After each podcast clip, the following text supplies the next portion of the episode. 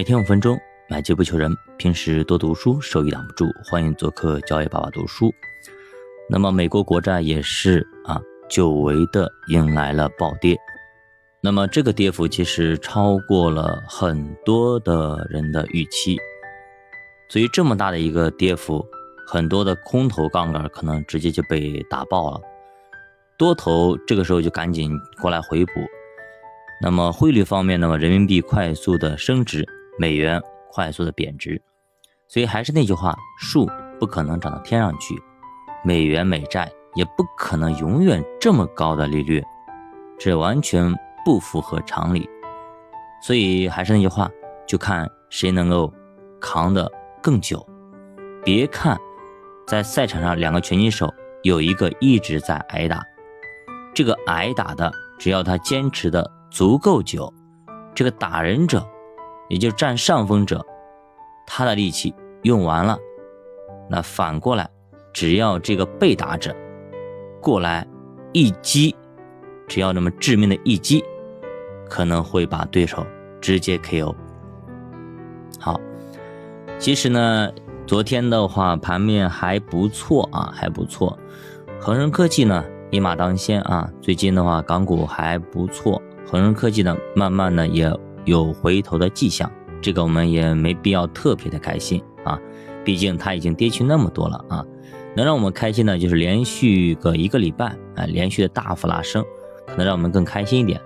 所以呢，我们来看一下，下跌的主要还是大盘里的中字头，比方说基建、煤炭，可能是存量资金在调仓，说白了就是预期变了，成长起来了。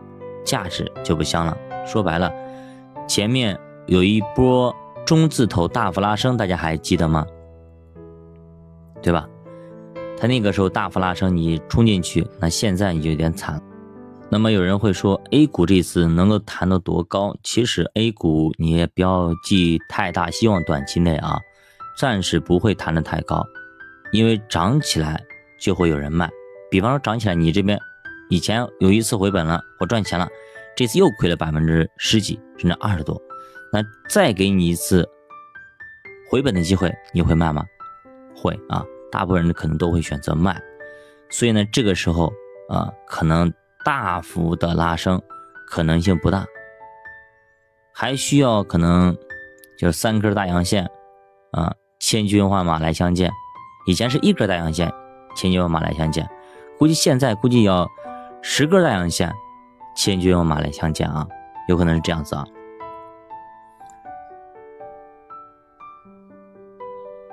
好，我们再看一下那个发债啊，发债说白了就是大家不花钱，国家把钱借走花掉。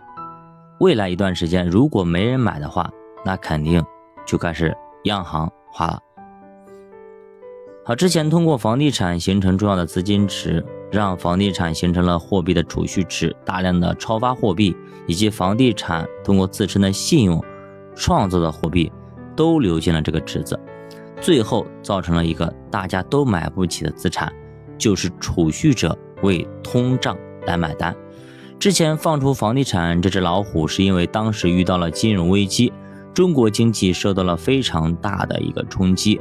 为了让房地产拉动中国经济，释放经济需求，那会儿确实居住条件啊是比较差的，人均居住面积那个时候还不到十平米，而且当时大家都没有负债。你想想看，回想一下，杠杆率其实没有到百分之五，现在呢，人均面积已经超过了百四十平米啊，超过了四十平米。已经接近美国的人均居住面积了，而且我们的杠杆率已经快到百分之七十了。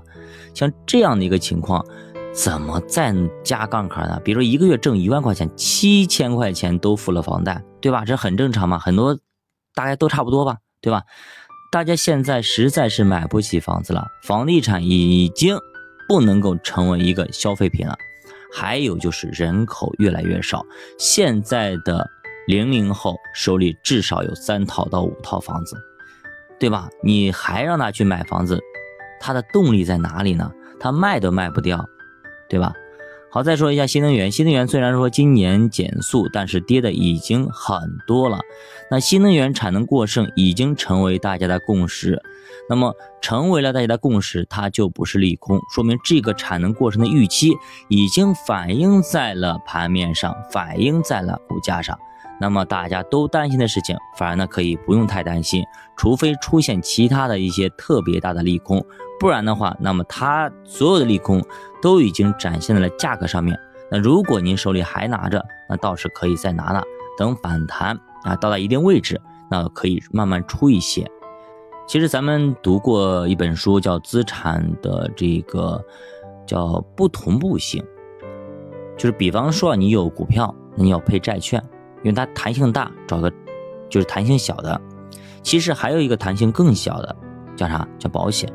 保险其实跟呃股票也好，其他类资产也好，基本上都是反向的弹性，这样就形成一个完美的互补。比方说你手里有年金、有增额寿，这些价值都是确定的，你放那里多少，它就是多少。所以如果说因三年前您配置了保险，到现在那绝对是。心中很坦荡的，所以这个工具其实很少有人在投资界里去讲这个东西。那么前两天听了那个台湾的黄志明老师他的一两就是两天的课程啊，确实发现啊，人家确实厉害啊，确实厉害，从业二十多年啊，拿了无数奖，在台湾有保险界的周杰伦啊之美誉啊。他就讲了资产这个就是资产和负债一定要同步。资产和资产一定要反向的作用，这样的话，你才能够长期的守住资产，长期的稳定的更好的生活。如果你的资产跟资产是同步的，那同涨大家都涨，同跌大家都跌。那么这一次，如果这一次像股票啊等等全是权益类的，那一息一跌，可能就很惨，对吧？那如果同涨你也会很开心，那同跌会很惨，那你不可能永远都涨，对吧？所以呢，资产和资产一定要反向操作。其实这就是我们资产配置的一个原理。但是，但是当时我们的守门员也就选择了债券，对吧？其实守门员更好的守门员是保险，也就是在咱们的赛场上，咱们排兵布阵的时候，咱们的守门员和后卫里边要放一个保险来帮我们守住。它是最后的底线，无论是保障型的也好，是理财型的也好，都可以帮我们好好的把家给守好。好的，九八读书陪你慢慢变富，咱们下节再见。